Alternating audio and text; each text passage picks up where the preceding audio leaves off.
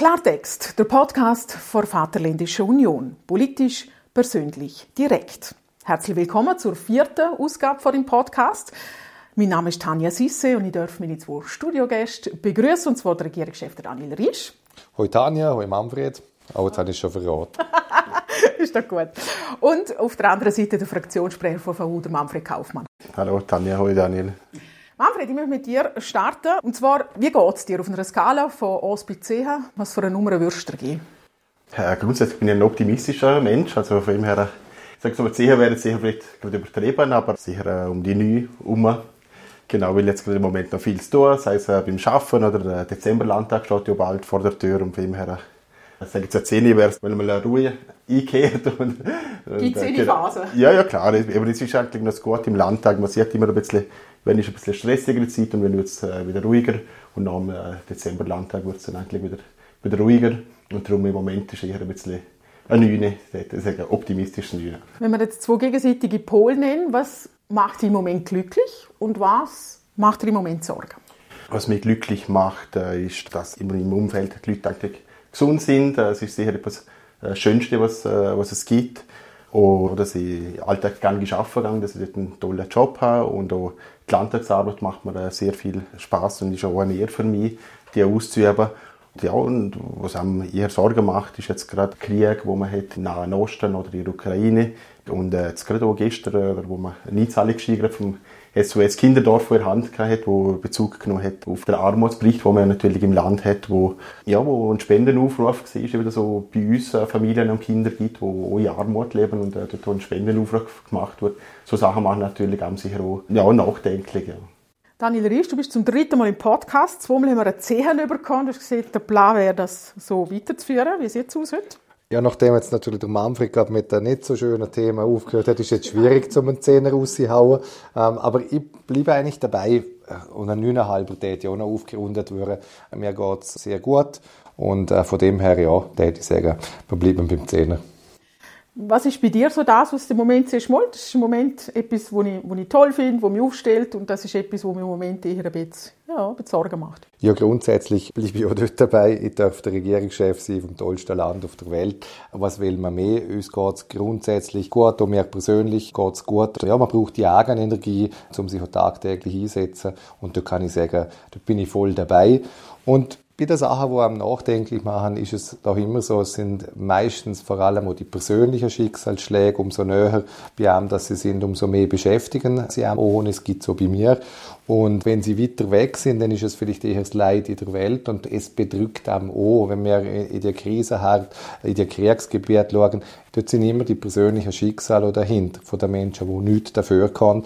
Und darum möchten wir uns ja auch einsetzen, wie, so gut wie möglich, dass weniger Leid auf der Welt ist. Es ist nicht ganz so einfach als kleiner Staat, aber es beschäftigt einem natürlich, wenn man sieht, was auf der Welt passiert. Und darum bleibt eigentlich am Schluss dann bei mir immer so ein, so ein grosser Teil Dankbarkeit, dass wir da sind, wo wir sind.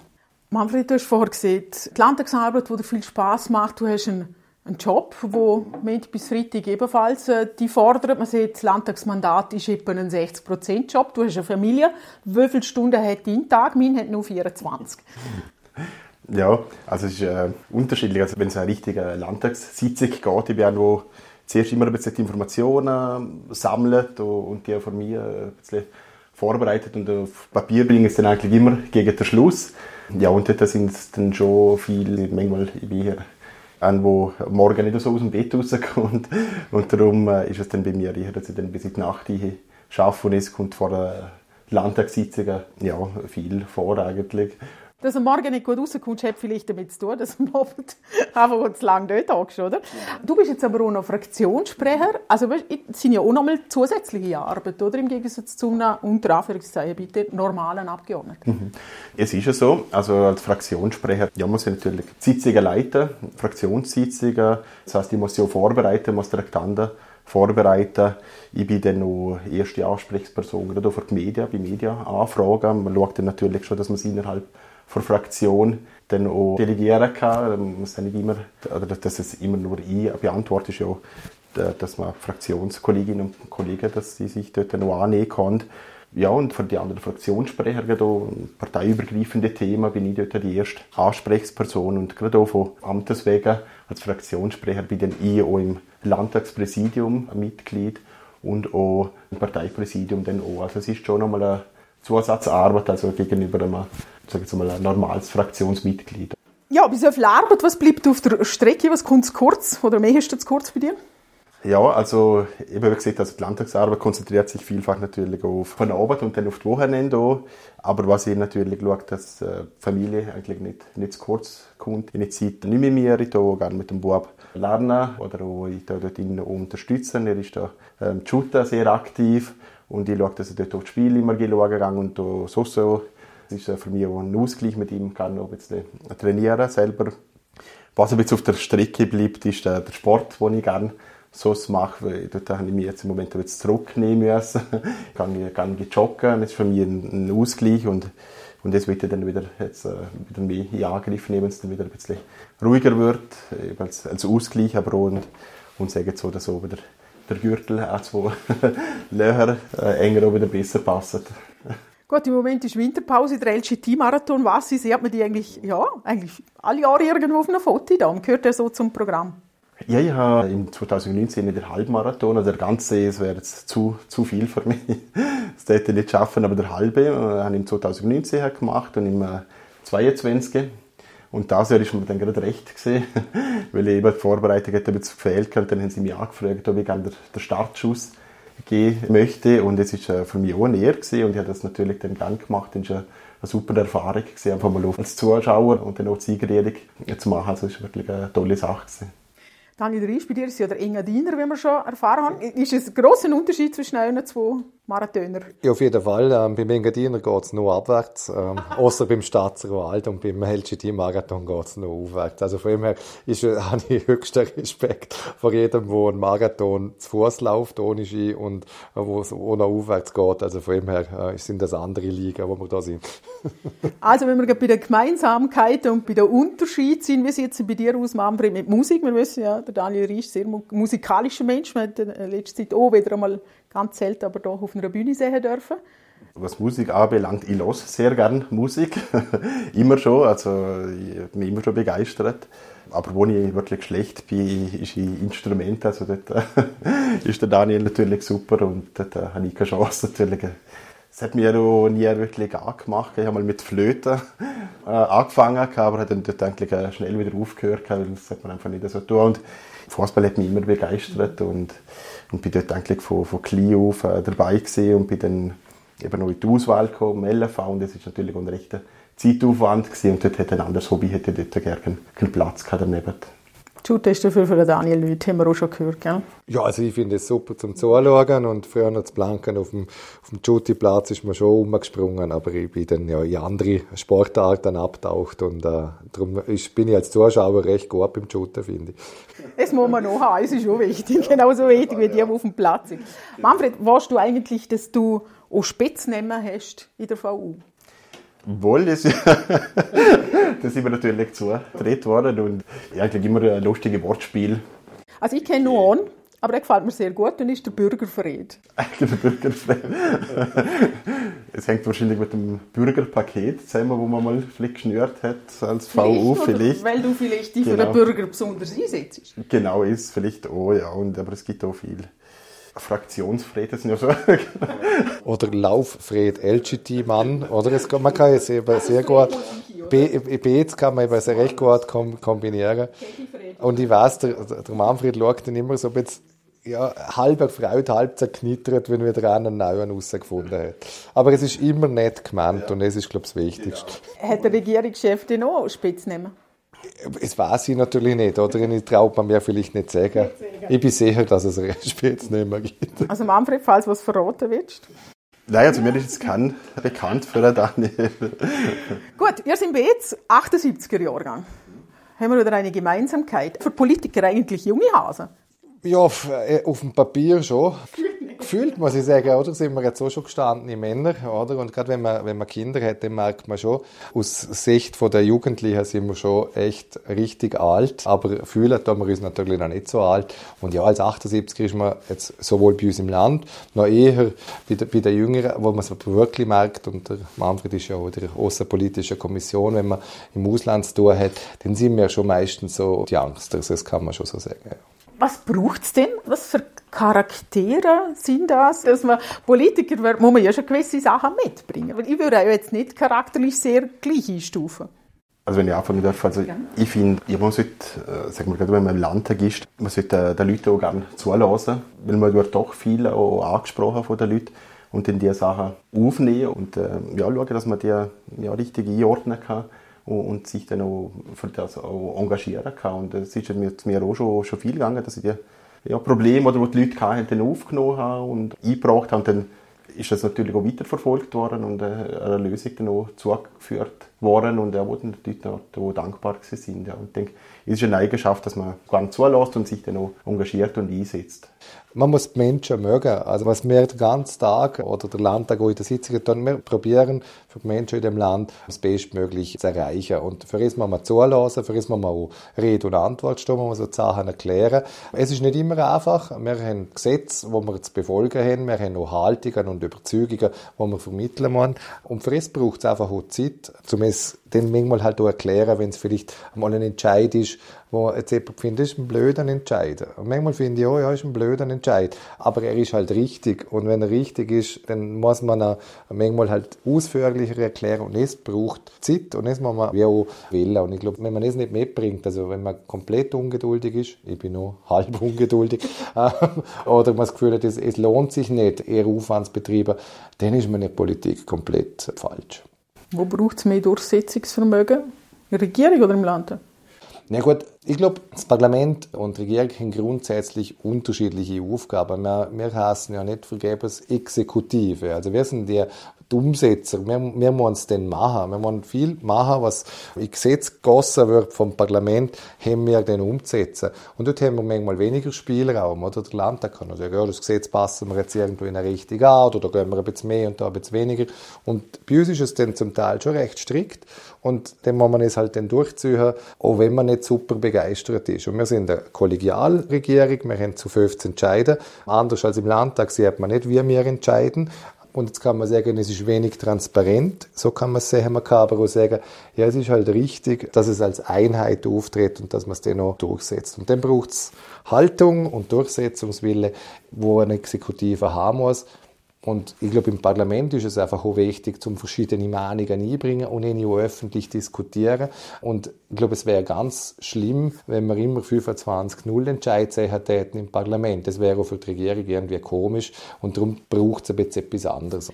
Aber wenn man eben am Mehrheitsentscheid dahinter stehen muss, wenn man jetzt aber findet, dass der Entscheid in der Regierung nicht das ist, was man jetzt richtig findet, stelle ich mir das noch relativ schwierig vor es ist ja okay, wenn man sich am Schluss einig ist, dass man nicht einig ist. Aber bis man bei einem Punkt ist, dass man sich auch im Guten kann trennen und sagen, okay, ich habe deine Position verstanden, du hast meine Position verstanden und wir würden uns da nicht einig. Es braucht noch viel mehr Zeit, als wenn man sich gleich einig ist. Und es ist dann ja auch aufeinander eingehen. Und ja, es ist nicht immer der effizienteste Weg, aber ich glaube, der nachhaltigste. Und, und darum, glaube ich, ist es, ist es wichtig. Wenn man vielleicht noch in andere Länder schaut, wir haben äh, manchmal ja Diskussionen im Land über das freie Mandat. Und das gilt ja bei uns auch innerhalb von der Fraktion. Wir haben ja nicht einmal Fraktionszwang, oder? Jetzt kann man sagen, wieso nicht einmal? Ich habe gerade jüngst, hat mir jemand den Koalitionsvertrag von Deutschland geschickt, der ist ja öffentlich. Da gibt es nicht noch einen Fraktionszwang, sondern einen Koalitionszwang. Also wenn ein Antrag aus einer Koalition kommt, dann hat man dort mitzustimmen. Und wir sind ja froh, haben wir es nicht, braucht es nicht, dass wir sagen, wir bringen dann schon eine Mehrheit zustande. Und wenn wir uns jetzt nochmal mit Deutschland vergleichen, dann ist es so, so da gibt es auch kein Referendum. Also wir müssen sowieso immer schon näher beim Volk sein der Entscheid, wo wir immer schon so denken, dass es ja ein Referendum geben könnte. Das gilt für die Regierung, aber nachher natürlich auch äh, für einen Landtag. Und ich glaube, es ist in unserem Land ähnlich vielleicht wie in der Schweiz einfach gut, dass wir es uns äh, durchdenken wollen. Manfred, wie siehst es du? Eben, du kannst in dem Sinn äh, für deine Meinung einstehen, auch wenn jetzt äh, der Rest vom Fest von deiner Partei sagt, nein, wir sind jetzt da anderer Meinung. Ist es wirklich so in der Praxis so einfach, dass du deine Meinung dort vertreten kannst? Ja, also ich bin jetzt auch schon zehn Jahre im, im Landtag. Im 13. habe ich als Stellvertreter angefangen. Und ich kann es wirklich sagen, also es ist noch nie ist mir gezwungen worden, irgendetwas abzustimmen. Und das finde ich auch richtiger so, das wird offen in Fraktion diskutiert. Jeder kann seine Meinung einbringen und ich finde dort transparent eben wichtig, dass man die Überlegungen nachvollziehen kann, weil die einen Gedankengänge lieber sind. Ja, und äh, viele sagen auch, du, ich, ich kann es einfach noch nicht wissen. Wenn ich dann abstimmen würde, ich will zuerst Diskussion anlassen, wie die verläuft, ich habe auch Fragen und ich denke, es muss natürlich auch, auch Platz haben das ist sicher auch wichtig. Daniel Riesch, wenn ich jetzt den letzten Landtag und an die Budgetdebatte denke, als Außenstehende, wenn ich das einmal so anmerken darf, ja, ist es schon so ein bisschen übrig gekommen, als ob ja, das Thema ist mal in der Regierung behandelt worden, ist dann vielleicht nicht so rausgekommen, wie ein paar KMK hätten. Und jetzt hat man andere Lösungen gesucht, wie man den doch das Story stieren könnte. Und dementsprechend haben wir jetzt einen Tag im Landtag diskutiert über das. Ja gut, einen Tag haben wir nicht diskutiert, wir haben eine Abend diskutiert. Ich habe es ja hier bedauert, wir haben fast eine Milliarde Budget gehabt und haben dann eigentlich über etwas relativ lang Zeit gebraucht, wo ich mir gewünscht hätte, dass es im ordentlichen Prozess funktioniert hat. Man hätte jetzt aber auch mit den verschiedenen Betroffenen können reden, man hätte mit dem Landtag zusammen dann konstruktiv eine Lösung finden können, wo sowohl die Regierung die Arbeit machen kann, also der Landtag einen Entscheid fällen und am Schluss hoffentlich dann so rauskommt, wie man gerne möchte. Und viel mehr vertiefen machen wir das Thema, glaube ich, nicht. Es ist für alle nicht angenehm, wenn man das Gefühl hat, da knarrt das Gesetz in diesem Bereich. Und ja, ich bin dann ja noch irgendwie vom Parteipräsident äh, von der FPP noch so ein bisschen richtig, ja, Team Liechtenstein und man muss da immer miteinander und so. Und das finde ich, ja, das muss man. Aber in einem Team ist es so, äh, Manfred ist ein, ein Fußballer, oder? Das ist der Regierungschef wie der Captain, oder? Und dann muss man halt schauen, dass es funktioniert, dass wir alle die richtige Richtung laufen. Oft funktioniert es super und dann trifft man das Goal. Und manchmal funktioniert es vielleicht ein bisschen schwieriger und dann muss man noch miteinander halt reden und einmal eine klare Ansage machen. Und ich glaube, es ist wie ein Team funktionieren muss. Dort ist nicht immer Friede, Freude, Eierkuchen, sondern dort muss es halt manchmal auch ein bisschen in eine Richtung gehen. Und dann ist aber auch wieder gut. Und darum glaube ich, das bringen wir jetzt auch noch irgendwie zu schaukeln. Wie hast du es aus deiner Sicht erlebt, Manfred? Immer, ähm, es ist ja dann so ein bisschen Diskussion gewesen, oder sollen wir jetzt alle Ja sagen und das Budget erhöhen, dann machen das noch alle auf der Weg, oder ist es jetzt doch wichtig, dass man es macht? Wie hast du die Debatte miterlebt? Also grundsätzlich sind wir uns ja einig oder? Es ist um Pflegeberuf gegangen und die haben eine sehr wichtige Aufgabe. Gerade auch, sagen wir, Corona-Zeit haben sie sehr gute Arbeit auch geleistet und sehr wichtige. Und darum ist es so wichtig, gerade im Zusammenhang mit der Pflegeinitiative, wo in der Schweiz läuft, dass man dort auch konkurrenzfähig bleibt und dass es auch zu keiner Abwanderungen kommt es ist eigentlich für uns unbestritten gesehen, dass man dort zustimmt. Aber der Weg ist einfach nicht richtig gesehen, dass es nicht über den ordentlichen Budgetprozess gegangen ist, dass man auch mit einem Schreiben einen Landtag gekommen ist. Das ist das, was wir nicht äh, für richtig gefunden haben und darum, dass wir dort von dem Schluss oder den Antrag gestellt haben und man hat es sehr gut gefunden, dass er auch durchgegangen ist, dass man dort äh, trotzdem einen Bericht noch bringt, also von Seiten der Regierung oder vom Gesellschaftsministerium. Es ist uns sehr wichtig gewesen. Was ich vielleicht noch ergänzen kann, wie ich es vorher gesagt die Exekutive, oder, ist dazu da, zum Sachen wirklich zum richtig machen und den Prozess so zu befolgen. Und, und was sicher nicht so ist, es vielleicht in gewissen Kreisen dargestellt worden ist, die Regierung fällt nicht leichtfertig deren Entscheid, sondern es ist, es macht man nicht gern. Und jetzt, wie gesagt, schauen wir vorwärts und dann kommt es gut. Wenn wir vorwärts schauen und den Dezemberlandtag anschauen, Manfred sehe ein Postulat zur Fertigstellung des Psychiatriekonzepts und auch Umsetzung von Sofortmaßnahmen, 13 Abgeordnete überparteilich. Und dein Name da. Was ist der Hintergrund? Das ist ein Thema, das mir auch wichtig ist. Ich habe hier schon zwei kleine Anfragen gestellt dazu. Ich denke, wenn man Zahlen ein bisschen anschaut, ist also die Situation ein bisschen alarmierend. Gerade auch wenn man die UNICEF-Studie hernimmt, wo doch ein Drittel der Jugendlichen psychische Probleme hat, oder äh, sie sagen, dass jedes elfte Kind hat schon Suizidgedanken gehabt, aus der UNICEF-Studie Erfahrung, gerade auch in der Schweiz vom Bundesamt für Statistik. Es hat auch aufgezeigt, dass besonders bei Mädchen zwischen dem 10. und dem 14. Lebensjahr, dass seit dem 2017 haben die Hospitalisierungen in diesem Bereich um 52 Prozent zugenommen. Und bei uns fehlen eigentlich, also wenn man es so sagen kann, Zahlen, Daten, Fakten fehlen bei uns. Also man weiß nicht genau, wie viele Jugendliche oder Kinder oder Erwachsene sind in Behandlung oder sind auf einer Warteliste. oder gerade auch ein ziemlich niederschwelliges Notfallbetreuungsangebot, wo wirklich das Netzwerk ausgenutzt werden kann, so Sachen fehlen und und darum ist es sowieso wichtig, dass das Konzept wirklich jetzt so umgesetzt wird und dass das auf den Tisch kommt und, und da fordern wir eigentlich auch, dass ja, mit der Postulatsbeantwortung, also bis zur vierten Landtagssitzung, dass das auch dann vorliegt, um dort Druck zu machen. Und es ist auch parteiübergreifend eingereicht worden. Das finde ich gerade in dem Thema gerade gut, weil, sag jetzt Manuel Halbner Schirfer von Freier Liste hat da schon kleine Anfragen gestellt und, und gerade in dem Bereich habe ich es jetzt gut gefunden, dass so das Know-how, das man überparteilich hat, das hat auch Spezialisten bei der FDP, Franziska Hopp ist dort eine Person, wo sich dann eben auch einbringen hat können, und dass man das zu dem wichtigen Thema das gemeinsame Know-how auch nutzen hat können das Gefühl, es ist schon, schon eher mehr so, dass es Vorstöße gibt, die überparteilich sind, wie, wie auch schon, oder? Ist das nur mein Gefühl? Ja, das sich jetzt in letzter Zeit sagen, gerade auch mit der Anpassung von eigener Strategie.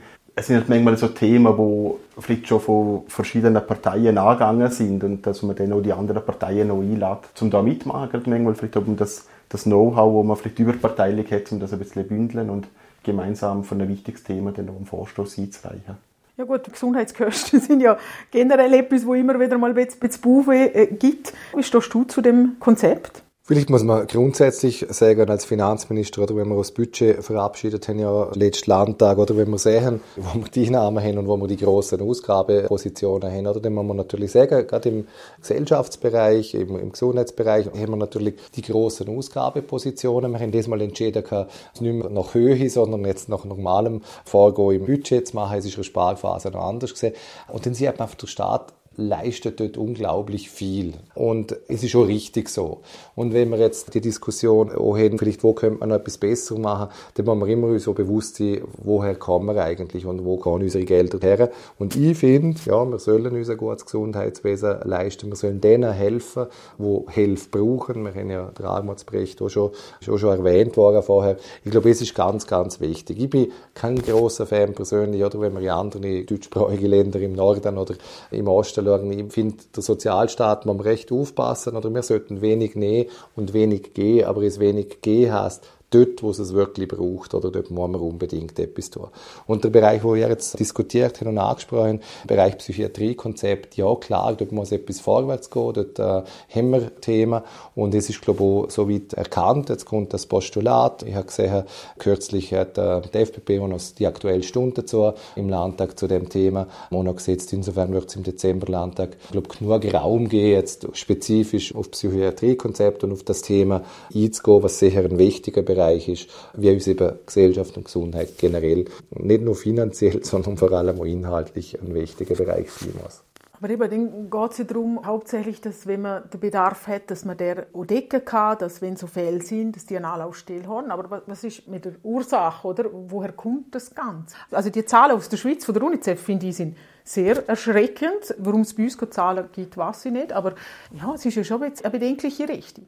Also es ist mir schon noch wichtig zu sagen, wenn wir jetzt über Geld reden, dann reden wir nicht nur über Geld, wenn der Fall da ist, sondern es muss immer auch ganz früh anfangen, wenn man wissen, was die Ursachen sind, wenn man, man dort angreift. Aber es wird, selbst wenn wir super wären bei den Ursachen, wird es trotzdem Fälle geben. Und darum nehme ich auch an, ich will keine Diskussion vorwegnehmen, aber ich nehme jetzt einmal an, dass man im Rahmen vom Landtag den auch umfassend diskutiert, und zwar von ganz vorne bis ganz hin.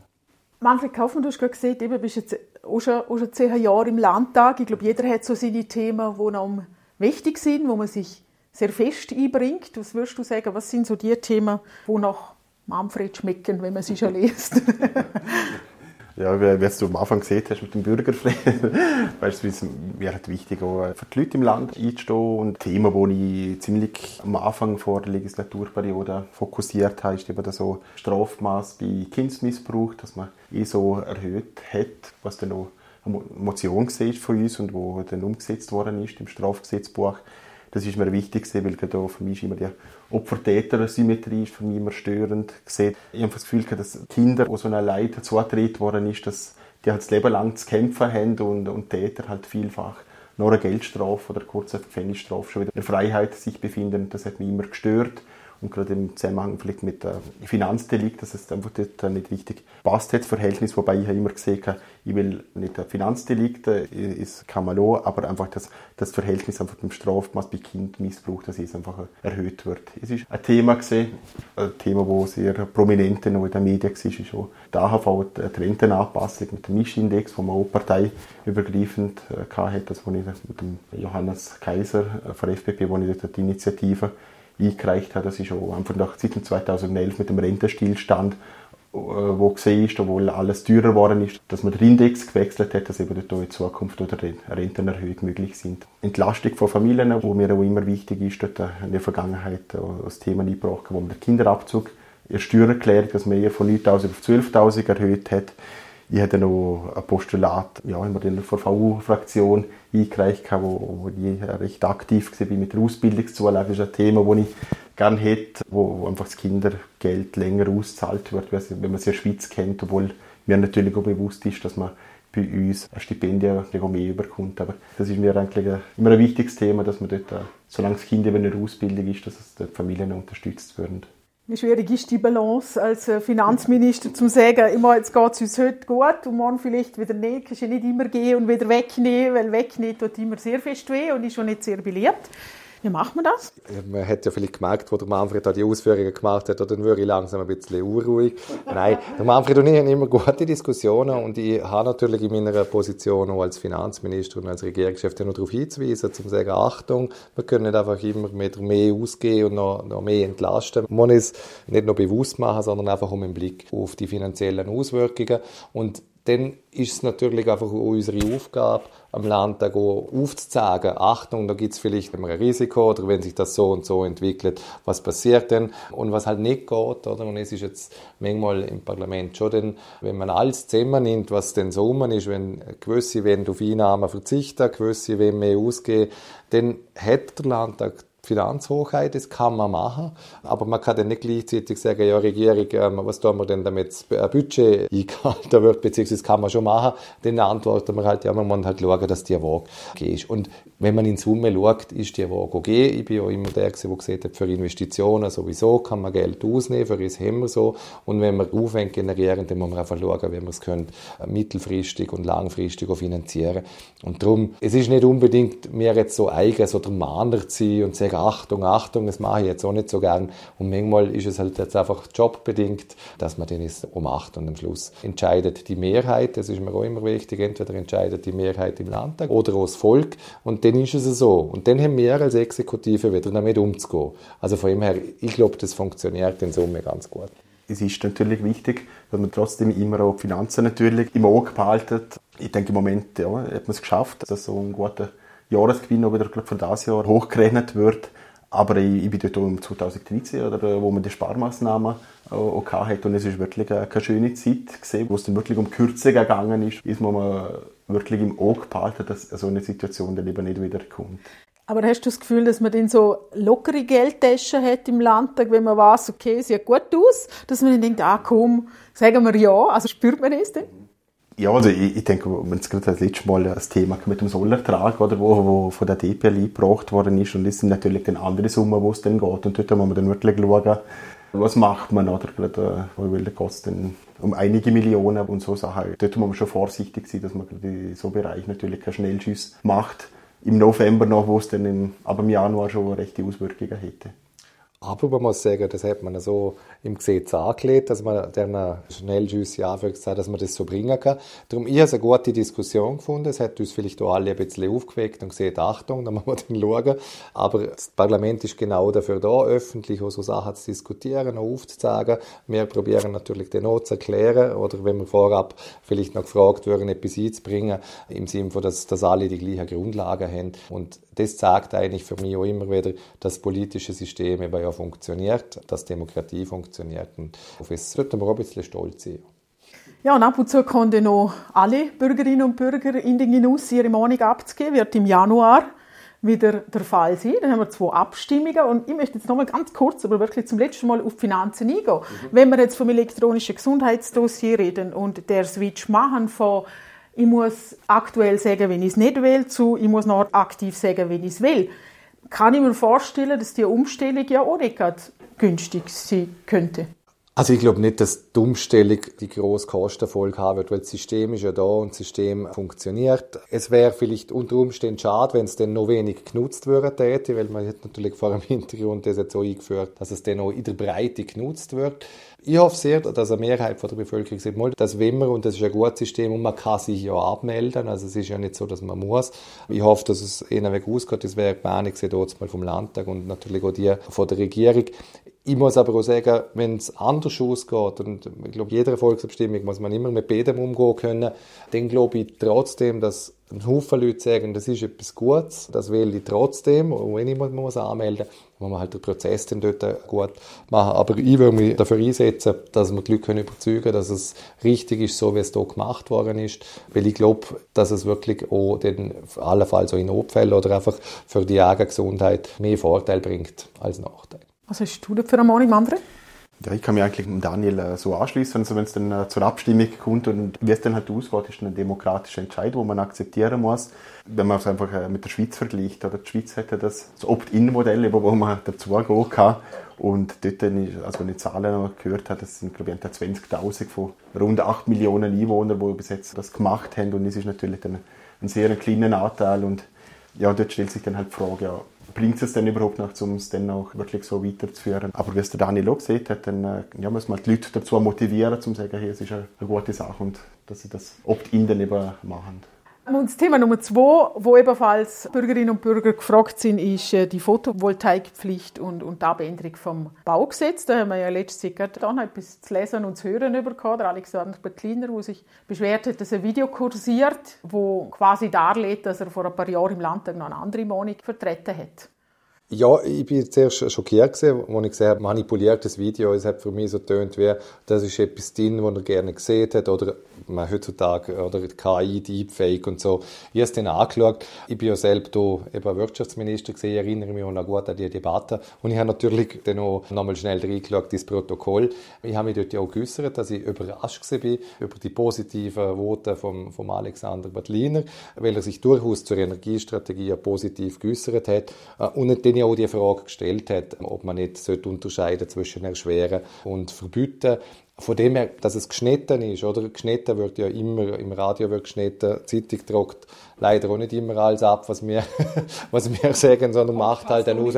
Ich habe es jetzt nicht so schlimm gefunden, muss ich ehrlich sagen. Ich verstand aber auch, dass man, dass man seine Position von dort mal nochmal erklären möchte. Und ich glaube, es ist jetzt ausreichend passiert. Wo ich einfach wirklich überzeugt bin, ist, wir haben hier eine Energiestrategie vorgelegt, wo die Mucken drin sind, wo es darum geht, das zu erschweren, den Einbau von Fossilen. Und genau das machen wir jetzt ja, mit dieser Vorlage. Bei Photovoltaikpflicht muss man sagen, es ist nicht Teil von der Energiestrategie von dort mal. Es ist eine Idee und ein Vorschlag vom Landtag, der gesehen hat, die Emotion. Und jetzt ist es zehnmal gekommen. Wir haben es jetzt der Regierung abeinander genommen, damit man noch über B einzeln abstimmen kann. Und es ist, glaube ich, wirklich wichtig, dass man es sieht. Das ist eine Photovoltaikpflicht. Man kann der Meinung sein, dass es gut wäre. Ich bin der Meinung, es ist eine mutige Idee vom Landtag und wir haben sie jetzt so umgesetzt und man kann dort auch gut dafür sein. Bei den Mucken geht es um, um Mustervorschriften im Energiebereich von der Kanton, wo in den meisten Kantonen der Schweiz schon als Mindeststandard umgesetzt sind. Und wenn wir jetzt nicht einmal es machen täten, dann fände ich es bedauerlich. Aber wenn ich vorher schon gesehen habe, ein Volksentscheid ist ein Volksentscheid. Ich hoffe sehr, dass sicher Mucken, aber auch Photovoltaikpflicht am Schluss eine Mehrheit finden kann. Die Regierung kann dann schauen, wie sie es herbringt, ja. Klimaziele zu erreichen. Ja gut, es ist natürlich so. Wenn, eben, wir sind eine Demokratie und wenn am Schluss ähm, der Entscheid ist, so nicht, dann wieder anders. Was mir einfach eben nochmal wichtig ist, es jetzt so, ja, die Regierung, die Regierung. Oder ich glaube, man muss noch sagen, auch die Volksvertretung hat da eine Rolle, man hat sich auch entsprechend geäussert uns zum Teil sogar einen Auftrag geben, der weiterreichend war. Oder man hat dort mal überlegt, ob man nicht allenfalls fossile Heizungen bei Neubauten verbieten. Das sind die Überlegungen zumindest im Raum gesehen. Und ich glaube, auf ihrer Basis wollen wir jetzt schauen, dass wir in dieser Abstimmung alle fair sind miteinander. Und ich glaube, dann gibt es auch das, den Volksentscheid, wo wir alle damit leben können und wollen. Der Daniel Riesch hat jetzt ganz diplomatisch ausgedrückt, man kann dafür sein, für die Photovoltaikpflicht. Der Manfred Kaufmann ist dafür oder ist nicht dafür? Es ist wirklich so, es ist eine ursprüngliche Photovoltaikpflicht vom Landtag ausgekommen. Es ist eine Motion von freier Liste gesehen. Ich bin, habe immer gesagt, ich finde Photovoltaik finde ich eine sehr gute Energietechnik, hat eine Zukunft und darum wird es auch, gefördert. Und Ich bin dort ein Befürworter von Photovoltaik, aber weil es eben gefördert wird, dass man es offen lässt, dass man schlussendlich den Entscheid der Leute offen lässt und, und darum äh, bin ich dagegen, dass man ins Gesetz dann so als Pflicht einschreibt und darum habe ich dort auch schlussendlich bei Vorlagen oder dagegen gestimmt. Was ich noch ergänzen möchte, ist, eben, man kann wirklich unterschiedlicher Meinung sein. Ich bin klar dafür. Und vor allem auch, weil man noch einmal nachgeschärft hat, wo man gesehen hat, dass man, es ist jetzt, wird jetzt umgereicht, die Leute müssen sich mehr verschulden. Es ist total unmöglich. Ähm, und sagen, es ist auch nicht ganz fair, eine Argumente jetzt zu bringen, weil auf der einen Seite wird gefördert, dann gibt es noch die Möglichkeit mit der zinslosen Darlehen und dann hat man noch eigenen Strom vom Dach. Also in einer gesamten Betrachtung, glaube ich, so fest gefördert, inklusive zinslosen Darlehen im Liechtenstein. So gut gibt es kaum an einem anderen Ort. Ich jetzt nicht alles verglichen, aber ich finde es doch sehr einen großzügigen Ansatz. Und dann kann man nicht kommen und sagen, ja, aber wir stürzen da quasi Leute fast in Ruin. Was denkt sich die Regierung dabei? Also an der Photovoltaikanlage wird das Bauvorhaben von einem Häuslebauer wahrscheinlich nicht scheitern. Nein, äh, ihm wird es nicht scheitern, vor allem nicht mit der Lösung, die jetzt da äh, auf dem Tisch liegt. Ausblick. Jetzt haben wir schon fast Ende Jahr. Du wird immer so ein bisschen wehmütig. Sollen wir da einen Rückblick machen? Nein, wir machen einen Ausblick. Daniel Riesch, was steht bei dir noch so an in den nächsten Tagen, Wochen? Ah, ich finde ganz grundsätzlich so die Weihnachtszeit, das ist einfach eine schöne Zeit. Das ist die Zeit, wo man schon zurückschaut, aber es ist auch einfach die Zeit, wo man so ein bisschen in sich kehrt, wo man dann sich auch freut, mit der Familie viel Zeit verbringen zu können. Das Besinnliche, wo man, man in so einem Jahr, ich finde, das Jahr ist wieder extrem schnell gegangen, wo vielleicht jetzt einmal gut dort wieder zurückzuschauen. Und dann freue ich mich aufs nächste Jahr. Wir haben viel Lob. Es ist zwar das vierte Jahr vor der Legislatur, aber äh, wir wissen alle, es steht auch politisch noch sehr, sehr viel, viel an und auf das freue ich mich extrem. Und darum, ja, der Ausblick ist nicht einfach, aber positiv. Ich freue mich auf das, was kommt. Manfred, gibt es von deiner Seite etwas, wo der Landtag beschäftigen wird in absehbarer Zeit? Ja, so, jetzt steht ja der Dezemberlandtag vor der Tür. Dann wird er geschlossen, der Landtag. Aber für mich geht es dann eigentlich weiter. Äh, ich würde dann VV in den Landesausschuss würde ich vorgeschlagen. Bist du Feuerwehrmann, wenn was ist denn? Genau, dann bin ich der Feuerwehrmann oder beziehungsweise der Landesausschuss. Ja, und dann noch, der, was der Daniel auch gesehen hat, ich freue mich auf äh, die Adventszeit, das ist eine besinnliche Zeit, auf das freue ich mich sehr. Und ja, und dann freue ich mich dann noch, wenn es der Landtag dann wieder losgeht, äh, im ja, im letzten Jahr eigentlich äh, vor der Legislatur. Ja, und dort äh, hat sicher ein paar Themen, gerade wo, sagen wir, ein Landesspital, wo dann kommt, staatliche Pensionskasse und so weiter. Also sicher äh, größere Themen, wo der Landtag dann sicher beschäftigen wird.